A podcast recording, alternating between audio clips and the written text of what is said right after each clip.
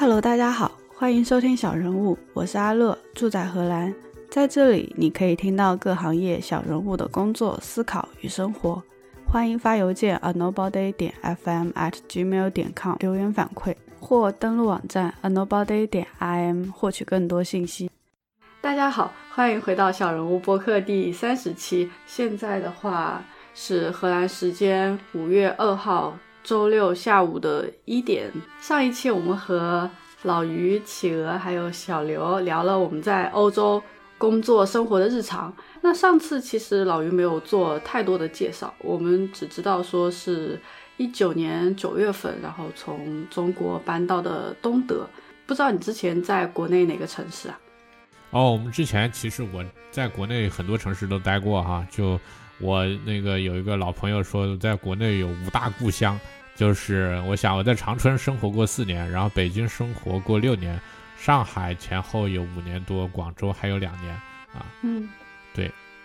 去到不同的地方，应该也是因为换工作了。呃，是的，因为我没有太多的这种对哪个城市的执念，而且呢，就还有一点，就是因为我没有及时上车，我不管在哪里都没有及时买房，比如说我。我记得那个时候我们刚到北京的时候，就是可能回龙观的房价，当然回龙观现在住了很多人。那个时候回龙观房价可能三千多，不到五千块钱。然后当时我一个月可以赚，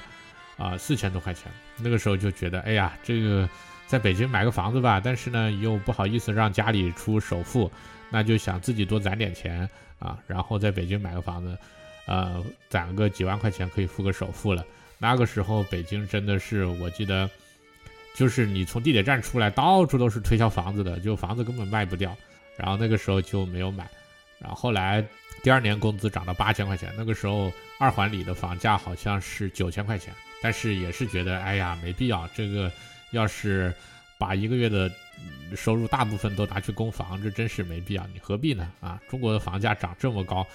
不吃不喝还要十年才能买买得起一套房，你为什么呢？然后这两个时间点错过了以后，基本上后来就没有可能再上车了，啊！我还记得我后来跑跑去上海的时候，去租房子，那个中介我就说上海的房价，其实上海房价之前很很长一段时间都比北京要高，然后我就说上海房价这么高，你们怎么看？然后那个中介说你要你别问这个，你要啊你就赶紧买。我说这个上海这房价一万多块，两万块钱一平，这有谁买得起吗？啊，结果后来你看，反正就是一波一波都没有赶上，啊，那后来就四处流浪。不过好在这个我们家里人都不在乎这个。我我岳父有一次说啊，你们是鸟啊，这到处飞，到处飞啊，都没有一个地方落脚下来的。当然他其实是开玩笑啊。哎，其实。在这里面，我感觉有点听出来为什么会想要出国的这种决定啊，但是先留着。然后，嗯，就是从这几个城市过来，职场的经历是怎么样子的？对，职场经历其实是比较简单的，就是从程序员开始做开发，然后因为在学校的时候曾经考过那个托福和 GRE，但是呢没有申请，所以后来就。啊，业余时间搞点翻译啊。那个时候在北京的时候，为了赚几个酒钱，就帮人翻译这什么一些国外的技术文档啊。每个月有几百块钱，翻译的多的话有一千块钱。那时候纯粹就是就干了很多事情。那个时候北京大家也没有这么大生活压力，所以我还有一个朋友是他是汽车媒体的，然后就拉我说，哎，咱们那个反正都有单反，然后去呃帮那个我这里有活儿，去帮那个帮那个呃汽车网站去 4S 店拍车。比如说新上了一个什么车，他们汽车网站要做那数据库，都要车的各种角度，说拍一天可以给八百块钱，咱们俩去吧啊？就就我们就是那种没心没肺在那种地方混啊，然后就呃业余呢搞点翻译，搞点翻译，后来又就是接了一些这个书的翻译，技术图书的翻译啊，然后再到这个呃技术图书写作啊，就这是就是业余的这条线，那这专业的这条线就是写程序，写程序，写程序，写程序，写程序啊。然后后来就是带团队，带团队，带团队，带团队，带团队。然后现在又没有带团队了，就是打杂，打杂，打杂，写程序，写程序，写程序，就是就是这样。嗯。啊，我我知道你有两本翻译的书，都是跟正则相关的。呃，其实呃，最早的是跟正则表达是有关的，但是我已经很多很多年都没有写过了。那后来有一些什么技术领导力相关的呀，啊，后来主要是帮人做一些审教。现在已经主要就是帮人做一些审读啊这些方面的工作，自己翻译实在是太累了。第一个是时间上不允许，第二个呢搞得多了，眼界也提升了。就你看自己做的东西怎么样都不满意，那这个其实是很不划算的。那帮别人看看东西嘛，多少就是找出来一些问题，然后想，哎，这也是好歹也是别人翻译的。那有些地方自己不赞同，那是别人的意见，那也可以了，就不会这种反复的耕耘啊，反复的爬书啊，这个对自己真是很大的煎熬。哦，就是人好像对自己就格外严格一些，然后对别人反而好像还呃宽容一点呢。对对对对对，客客气气的嘛啊，那我帮你 帮你找出一些问题啊，然后。对吧？对对对。然后我也尊重你的权利，那这本身不是客套吧？反正我觉得这种合作方式还挺好的。我后来，你包括如果你去带技术团队的话，你就会发现，你不可能要求手下的程序员每个人写程序、写代码，包括变量命名都像你自己那么讲究，那这个团队都早都完蛋了啊！我后来有很多年之后，我才。遇到过，就是我有一个以前的同事，他就是以前的手下，他跟我说的，他说他跟别人聊天的时候，他就说以前我我带这个团队的时候，他们都觉得收获很多，但是另外一个人说他这个人太严格了，然后我们我们一个月才拿八九千块钱，为了这么一点钱，对吧？这么严格要求我们，一点都不人道啊！这个事情让我反思了很多。嗯，就不同的人他有不同的想法，他。只是来混口饭吃，来做一点工作赚点钱，又没有想要做很大的提升或者什么之类。但有些人还是很希望遇到这样比较严格一点的老板。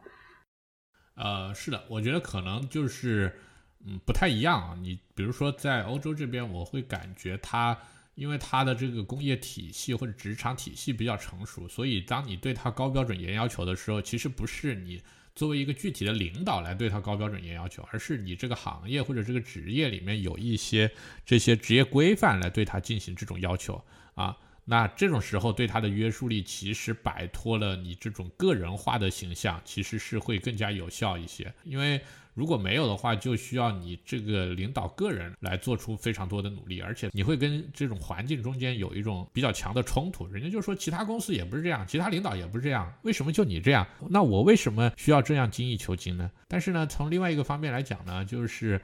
呃，你在中国，大家的生活压力都很大，所以呢，你可能是需要把自己的这种专业技能打磨得非常强，然后你才能够在收入上有一个比较好的回报。中国社会，我感觉目前能够提供的这种多样化生活方式的支持其实是比较少的，所以你很难说我不赚那么多钱，但是我自己生活也过得很有意思。就是在这个方面支持力度，我觉得是不如其他一些西方国家的这种发达国家的这种水平的。嗯，就有点好像，嗯，所谓的追求成功的或者理想生活的样子，大家都是差不多的。就如果你不往那个方向去追求，其实很没有存在感。嗯，对，就是当你不去朝着某个大家公认的。这种方向去取得一些成就的话，你可能在其他的方向，你也可能取得一些成就，但是这种成就不会被你周围的人去认可。嗯，那这个时候你就会觉得很虚无。那其实像我们这样子不带小孩，属于自己吃饱全家不饿的那种类型，然后在厂子里也就是一个基层员工，换个地方重新开始啊，就比如说出国或者什么这样，压力啊那种包袱啊反而比较小。那言下之意呢，就是像你这样子，在国内比较成功的，然后有点名气的人脉关系啊，最主要也是比较广泛的。那如果你肉翻出来出国的话，你就不怕选错路吗？呃，我觉得是这样的，就是首先我要纠正你啊，我要学习中国。外交部人员的这种说话作风，首先我要纠正你两个事实啊。第一是我没什么积累，第二我的人脉也很弱啊，所以成功两个字跟我是不搭边的。OK，在这个基础之上，我们再来展开下面的讨论。嗯，那我觉得其实是这样的，就是如果你有了小孩之后，你会有一种非常不一样的视角，就是你会发现哦，原来自己的父母是这样过来的啊。那我经常就想说哦，我。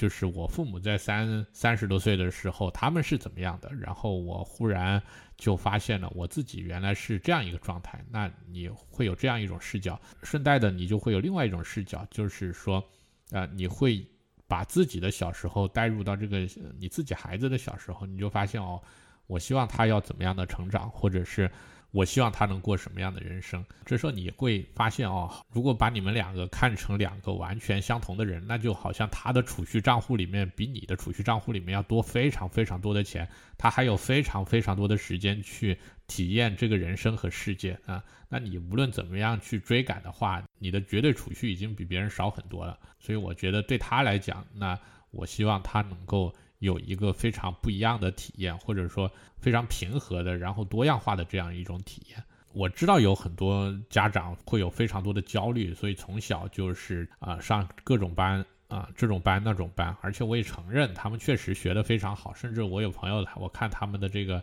晒的这个朋友圈，我都觉得非常的羡慕，可能一辈子也达不到哈。就是这些朋友也非常成功了啊，那么可能从二三线城市，然后。读了一个很好的大学，然后就留在北京、上海，又赶上互联网的这个热潮或者技术的热潮，有了非常多的积累。然后之前的这个北京户口啊、上海户口也解决了，然后自己小孩从小到大都是上的当地非常非常好的学校。那最后拿这个美国大学的 offer，可能一拿有十几个，最后可以随便挑。那我觉得这种就是确实他是非常非常成功的，而且这种家长也是非常高兴的。但我觉得这样的。啊，机会并不是人人都有的啊，而且就是我觉得需要做好准备，就是说，如果你没有走上这样的道路，那你怎么样去面对你的人生啊？你是不是觉得我的人生就好像比别人就是要要要差上很多，或者我就比别人逊色？还是说你有自己认定的东西啊？你觉得你可以持续的去做这些事情，然后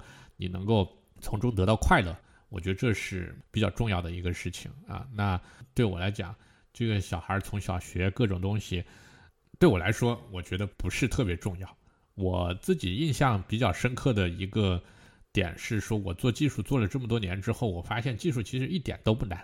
因为技术的各种东西都有正确答案，你只要花时间去钻研，你就可以找到啊。你比如说这个这个算法还不够快，那我就去搜索，我去了解，然后我就可以知道啊更快的算法在哪里啊，或者更好的存储在什么地方。但这个世界上还有很多很多的东西，它不是，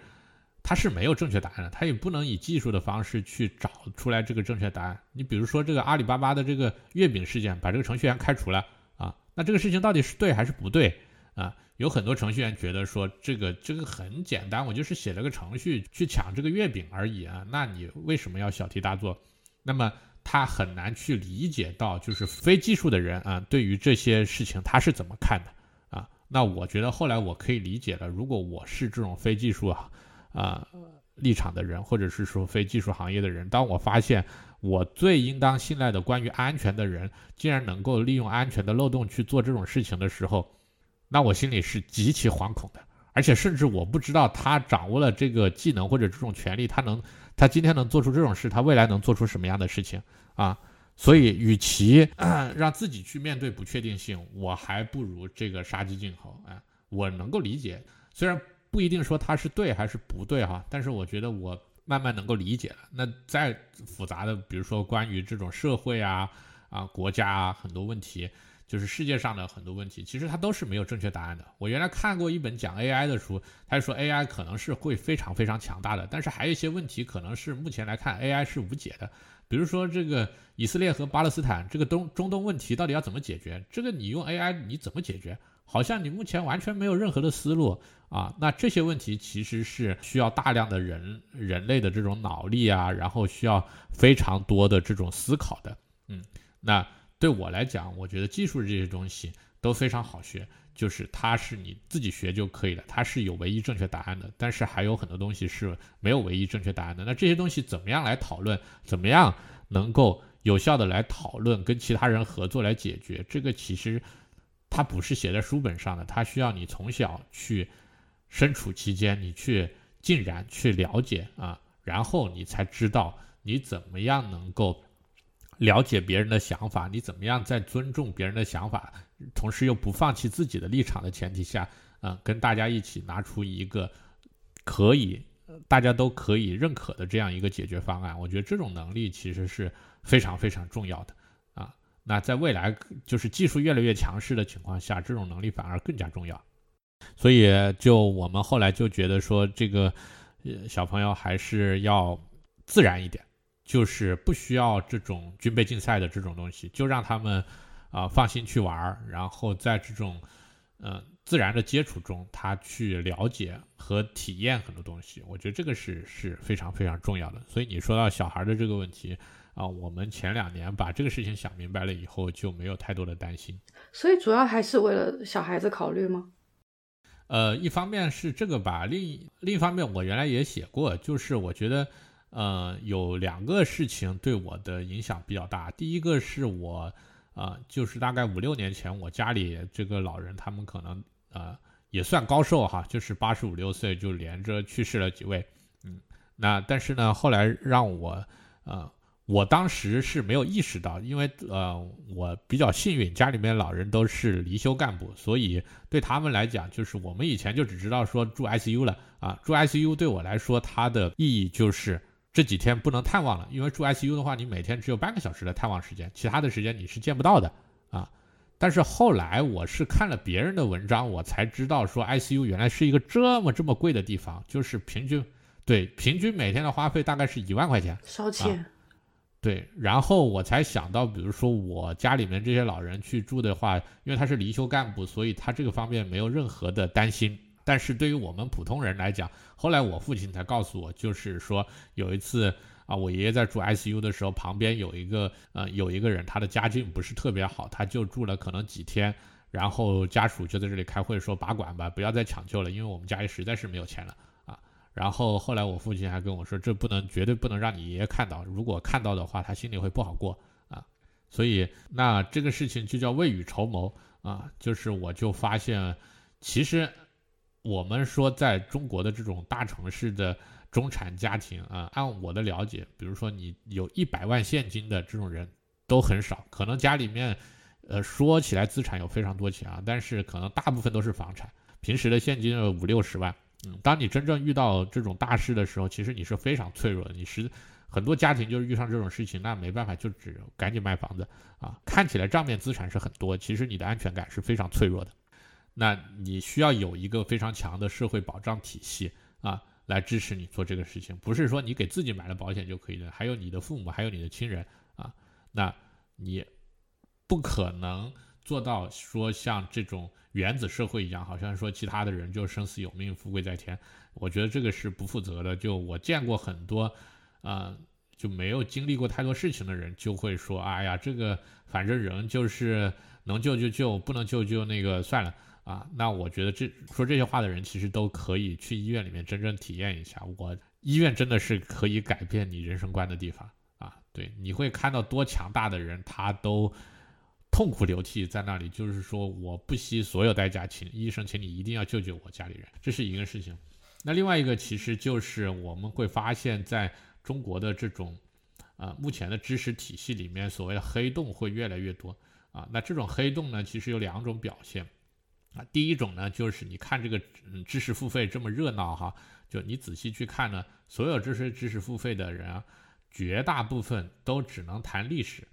不能谈现实，也不能谈过去，他们能谈的就是说历史上有各种各样的事情，有各种各样的故事，然后他跟你说这背后到底是什么样的，但是他绝对，比如说讲经济学的这些人，他绝对绝对不敢跟你分析说当前中国经济中。存在着哪些问题？这些问题的根源是什么？那也就是说，大部分的知识付费其实都是一些段子，你完全没有培养出来一种问题意识，就是主意是可以拿来的，但是问题你是需要从你周围去发现的。如果你发现不了问题，那么你的主意就是假的啊，这是第一个。然后第二点呢，就是这些年有一个非常非常不好的现象，就是叫你懂的。就有非常非常多的问题，就好像前面贴了一个封条一样，这个封条上面就写着什么呢？封条上面写的就是你懂的，啊，它意味着什么？它意味着说到此为止了，啊，那到此为止的意思是什么？到此为止的意思是说，我不知道这个背后有什么，啊，然后你也你也不需要关心这个背后是什么，但是我我以为我知道这背后是什么。所以你如果仔细去讨论，大家这都这种叫什么会心一笑，你懂的这种问题的背后，你发现其实大家懂得完全不一样。这种事情多了以后，就会产生就是你的知识体系里面会有非常多的黑洞。那这些黑洞你完全不知道它背后是什么样的啊。那我们知道，人类社会的发展，它有一个很大的因素，就是信息和知识是可以积累的，就是上一代的人的经验可以被下一代人继承，然后在这个基础之上继续发展啊，这样我们人类才能够啊发展到今天有这样的文明。但是如果我们的这个知识体系里面有越来越多的黑洞啊，就是我以为我懂，你以你也以为你懂。那我们其实共同点就是我们看到了一个封条，至于这个封条背后是什么，其实我不知道，你也不知道，我也不知道你知道是什么，你也不知道我知道的是什么。那我们能做的就是会心一笑，你懂的啊。其实我这里想到说，之前李永乐老师不是就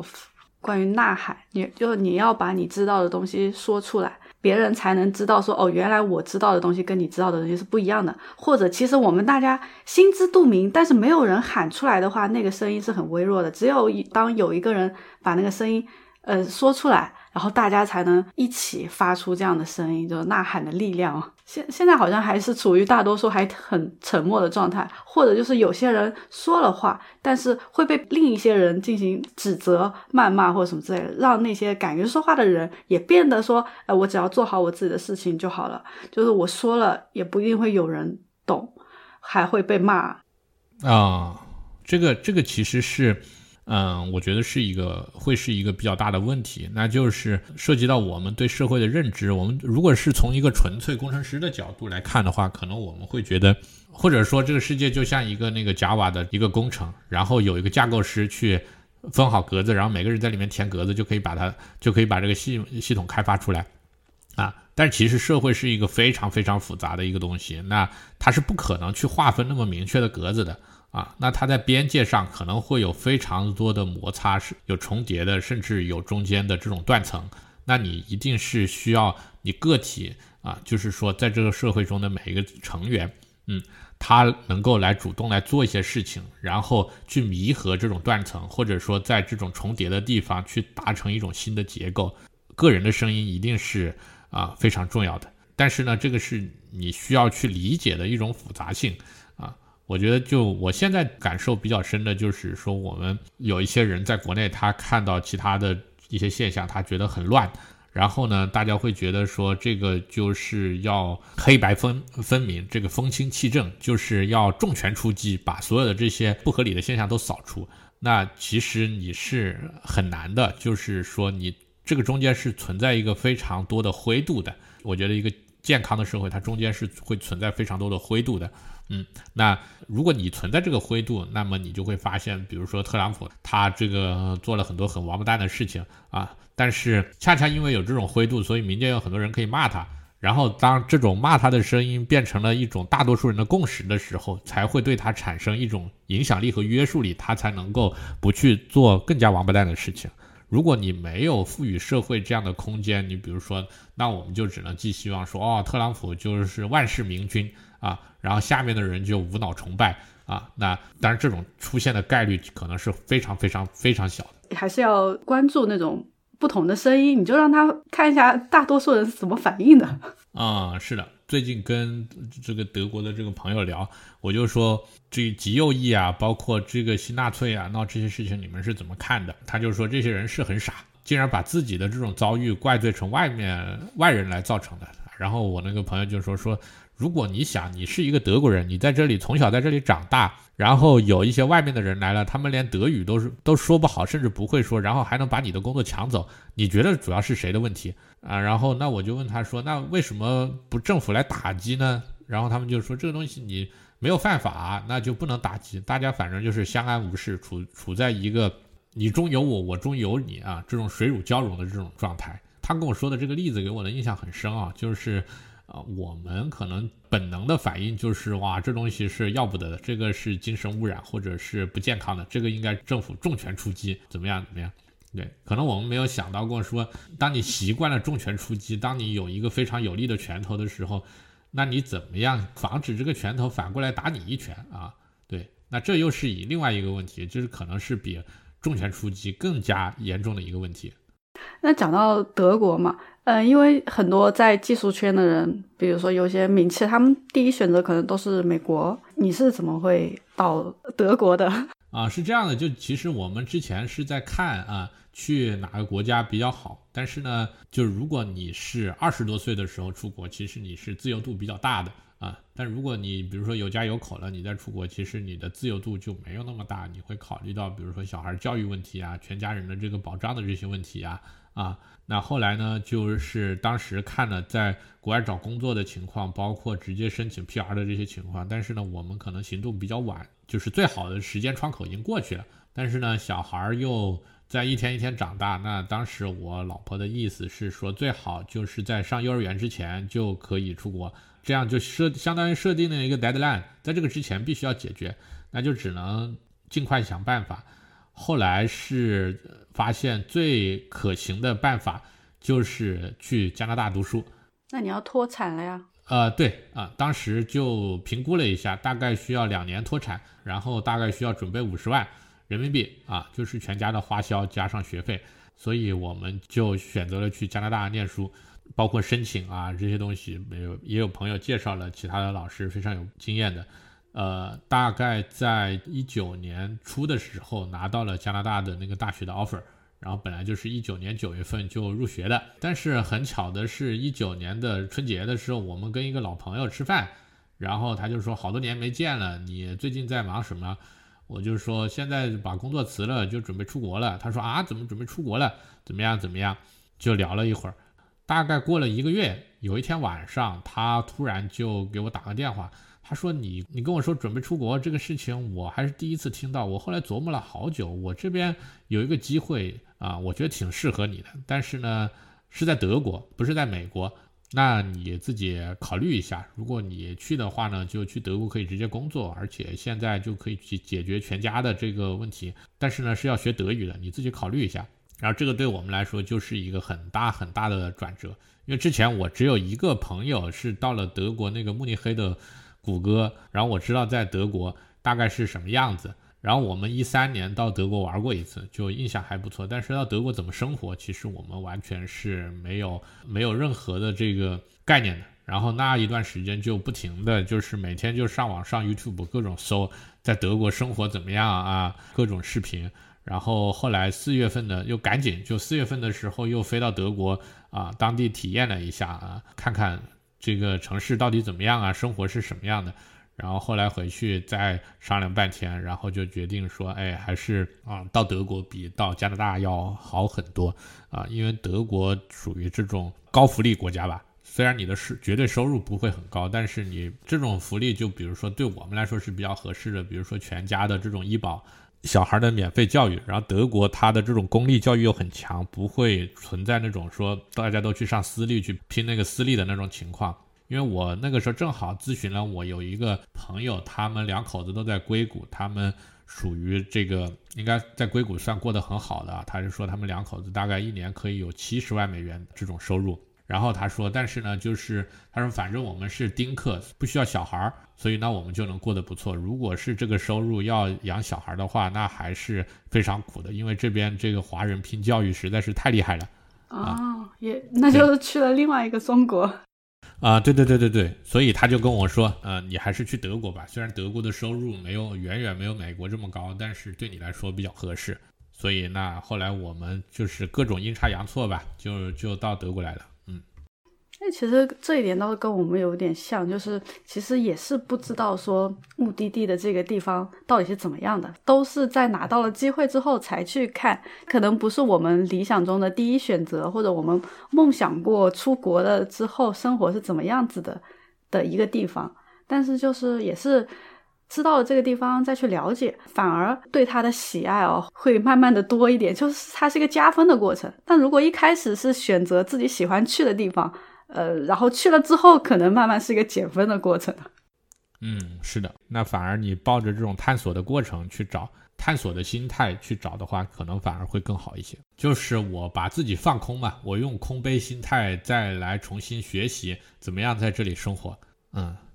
而且就是程序员，对于程序员来说，这种选择是非常好的，因为程序员不管在哪里，他的收入其实都是至少在中等水平以上，所以当你。不管去到哪里，你都能够拿到比社会上大多数人还要高的薪水的时候，你怎么可能过得太差？嗯，对。哎，所以那德国的这种互联网公司的氛围，它还好吗？就我所知，就除了谷歌哈，在慕尼黑有办公室，那其他的像西门子啊这些，其实是有非常大的 IT 团队的。再包括大众啊这些奥迪啊，他们都是有，但是他们做的可能是偏重产业的互联网，比如说大众啊、奥迪啊是做这种嗯智能驾驶，然后西门子有做这种什么发电机啊、CT 呀这种，嗯，那这种也是很大的 IT 团队，可能一个项目几亿欧元，工程可能是几个月甚至几年的啊。对，那它跟中国。呃的这种互联网可能不太一样。那德国，但是它也有非常这种非常创业、非常互联网的，那就是在柏林有非常多的小公司。好像德国政府希望把柏林打造成这样的这种孵化器，那有非常多非常酷的小公司啊，在柏林。所以每个国家它都会还是在一定程度上有支持这种互联网的发展。啊，对，是的。那如果我们听众有对德国感兴趣的，可以看一下柏林的。互联网公司对吧？嗯，是的，呃，我知道的好些人从国内来的话，都是去柏林的公司啊。哎，那另外德国的话，还有一方面就是它的语言嘛，它英语可能不是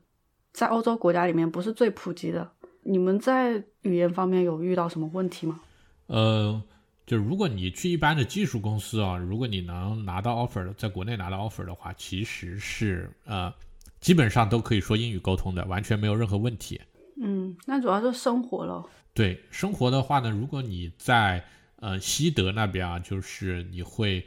说英语，基本上没有问题啊，基本上人人都可以说英语，而且甚至有的地方的人可以说中文。啊，是我有一个朋友到德国来，他打算在德国开一个办公室，然后就在杜塞尔多夫。他跟我说，那个当地政府招商的那个官员直接说中文跟他，就是因为这个业务对他们来说实在很重要，然后咨询的中国人有很多，所以他专门去学了中文。啊，对。但如果你在东德的话，其实这边是比较传统的，很多时候你说呃英文是不行的啊。那包括尤其是一些老人哈，没有受过高等教育的这些人，他。基本上就完全不能说英语。你跟他说英语的话，他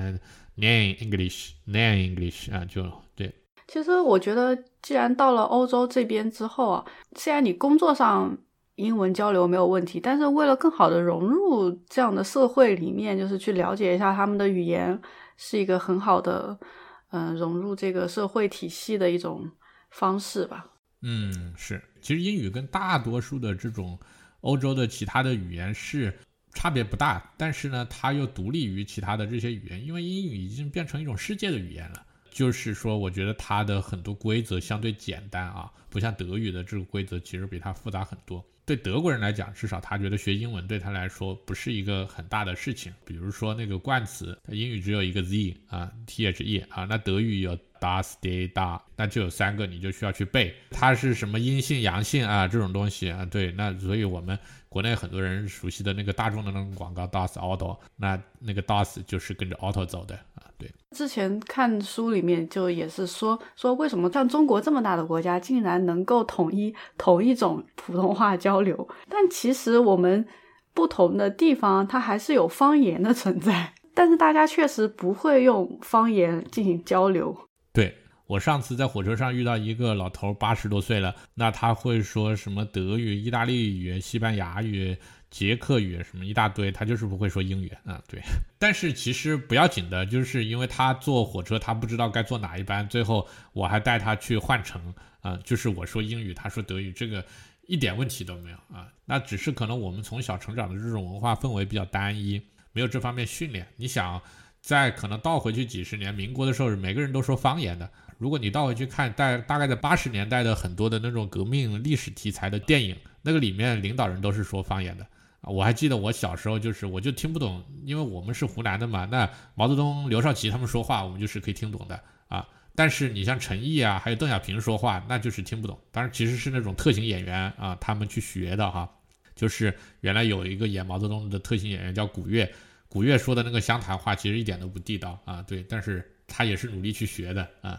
哎，所以反而好像我们中国人还失去了这种语言的特性。我觉得我爸妈那个时代的人，他都会跟不同的人讲话的时候会切换一下口音，还挺容易就学会别人的那种方言。啊，是的，现在来讲其实比较难，那，大家都是说这种普通话，然后普通话里面可能唯一能够有一点特色的一种就是东北话，还有一种就是那个王朔他们为代表的这种北京话，受到很多人的追捧啊，就是比较油腔滑调，然后拐弯抹角啊。明明是损你呢，但是你又听不出来的，就是让你听着又没脾气的这种。就我老婆她就很不能接受，因为她是她是南方人嘛。那我属于我不排斥北京话的南方人，但是我也觉得，就南方本来我们讲话自己的方言体系，包括自己的表达体系里面是有非常多有意思的东西的。那我没有必要去，就是去贬损自己原有的这东西，不要去追求。哎呀，说这个北京话啊，呃，要把它说的特别溜啊。呃，我记得有一个非常有意思的现象，就是以前我们在 东北念大学的时候，有很多南方的同学，就是觉得自己普通话不够好，然后就专门去练这个普通话。然后呢，这个普通话里面有一个特别难的，就北方话里面有特别难的，就是儿化音，就是到底什么字要加儿，什么字不要加儿，其实它是没有规则的，你就只能去背。然后他们就闹了很多笑话，就比如说那个什么，他说我鞋垫不见了啊。他就搞不清楚这个鞋垫和鞋垫到底有什么区别。那其实呢，北方人你就非常清楚，说鞋垫就是街上卖鞋的那个垫子啊，你自己的那个鞋子里面的那个垫脚的那个东西叫鞋垫儿啊。啊，这样子吗？儿化音还是有不同的意思的。啊，是的啊，你不可能指着那个大街上那个那个卖鞋的那个，你说那是鞋垫儿，那是不行的。然后还有什么？就是我们和咱们啊，你知道这个事情吗？哦，我不知道啊，那就比如说阿乐，我跟你说话，我说那个，呃，我们中午吃了什么？意思是说除了你之外啊的人吃了什么啊？如果说要带上你一起去的话，就说咱们去吃什么吧。我们一般很少说我们去吃什么，嗯，就是北方人一般说咱们中午去吃什么。当你中国的这个为什么大家可以统一语言呢？这个其实也有很多因素。如果你去看那个。呃，有一个作家在国内很知名啊，叫何伟，叫彼得·海斯勒，他是写过几本书，什么《寻路中国》啊，《江城》啊，啊这种。那有一本书在大陆其实是没有出的，叫《甲骨》，叫《Oracle Bomb》，然后这个里面就写了非常多的东西。那从头到尾，他设了一个啊，设了一个问题，就是为什么汉字没有拉丁化啊？就是原来毛泽东曾经讲过，汉字就是要拉丁化，就是要取消方块字啊，这样才能赶上世界文明。嗯那最后，其实整个书就是他不停的去追寻这个问题。那为什么原来说过要拉丁化，后来又没有拉丁化？那最后他给出来他的答案，就是在他在一个资料里面找到了，就是在建国初期的时候，毛泽东有一次去问斯大林关于这个汉字拉丁化的意见，然后斯大林说：“你们的国家可以保留自己的文字，暂时不用拉丁化。”就因为斯大林说了这么一句话，我们的汉字就没有拉丁化。你会觉得很多时候。历史就是真是让人不可琢磨，然后又有非常非常多的这种随机的因素在这里。也许当年斯大林说：“对，你们就是应该拉丁化”，那也很可能我们今天汉字就已经拉丁化了啊。哎，其实有的时候就是坚持自己的特色也是好的事情，就跟我们人一样，有的时候要说要坚持自己做自己啊什么之类的。那那至于说这个特色是怎么样子，就是你需要去经历，然后你才知道什么叫坚持。那我觉得就是所谓坚持 自己的东西。那什么叫坚持呢？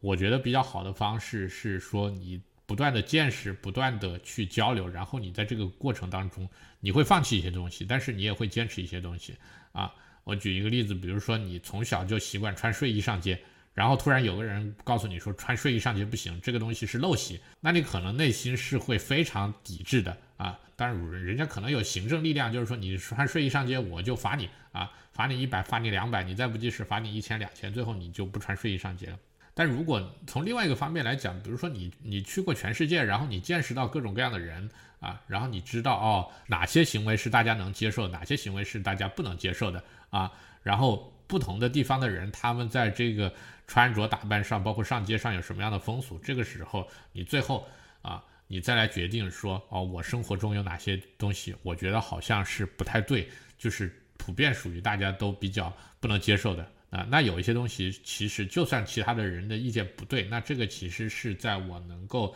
啊我自己能够决定范围之内，也不会也不会产生各种比如说不期望的这种影响的。那这种时候你就可以坚持下来。我觉得它是一个动态的一个过程，或者说。就好像说一幅画，这上面有厚厚的灰尘，你要慢慢的把这个灰尘拂去，然后你最后才知道这个画是什么样的啊！不是说预先设定了一个答案，说哦，这些东西你就必须坚持，那些东西你就不不必坚持，然后你就只需要跟着这个最高指示去去走就可以了啊，那不是那样的。就跟那个软件开发一样，它有个迭代的过程，但是其实你在不断迭代的过程中，它这个目标是会改变的，会更新的。就是通过外界的学习，包括说穿睡衣，其实我可能并没有觉得穿睡衣有什么不好，但是我发现了更好的东西，就是我穿英伦风，我可能更好看。啊，对，是的。最后，你对肉翻来德国的人有什么建议吗？呃，我觉得就是比较适合有家有口的人啊，到德国来。然后呢，另外就是不需要有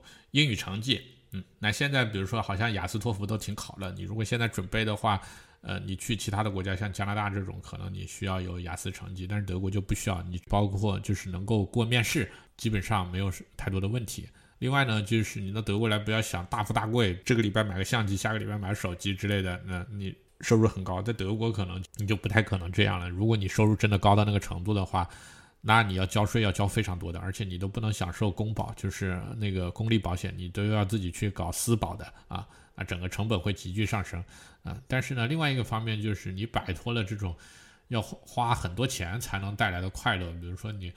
到处都是森林啊、湖泊呀，啊然后人也很友好啊，那超市里的东西其实是比中国的价格来看，我觉得是很便宜的，那你可以吃到非常放心的高品质的这些食品啊，那这些方面其实是如果你比较在意的话，就会比较享受啊。那么另外一点呢，就是你也不需要总是去折腾那些路由器上的翻墙规则嘛，是吧？啊，那这个也是一个让人非常舒服的一个点。我现在已经完全折腾不动这些路由器了啊。然后呢，到德国就是你一定要做好准备学德语。当然，这个其实也不是很难学啊。就是如果你有兴趣来德国的话，可以看一下。如果你没有这个国内的这个就德国认可的国内的本科文凭，因为有一些朋友可能因为这样那样原因，可能教育经历上面不具备这方面因素，那其实也不要紧啊。现在其实放的比较开了。如果你愿意花一点时间，几十个小时去，比如说德语过个最基础的 A 一，那基本上你也是可以啊符合要求的。生活方面呢？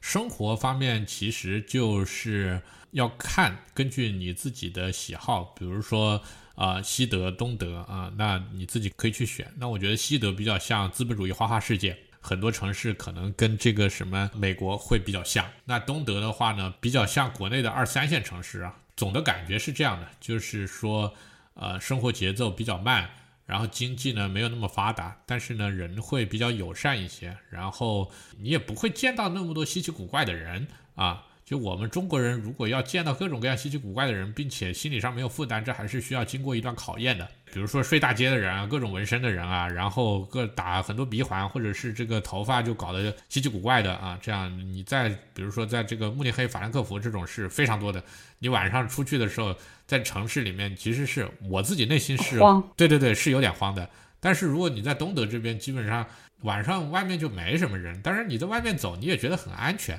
是这样一种情况。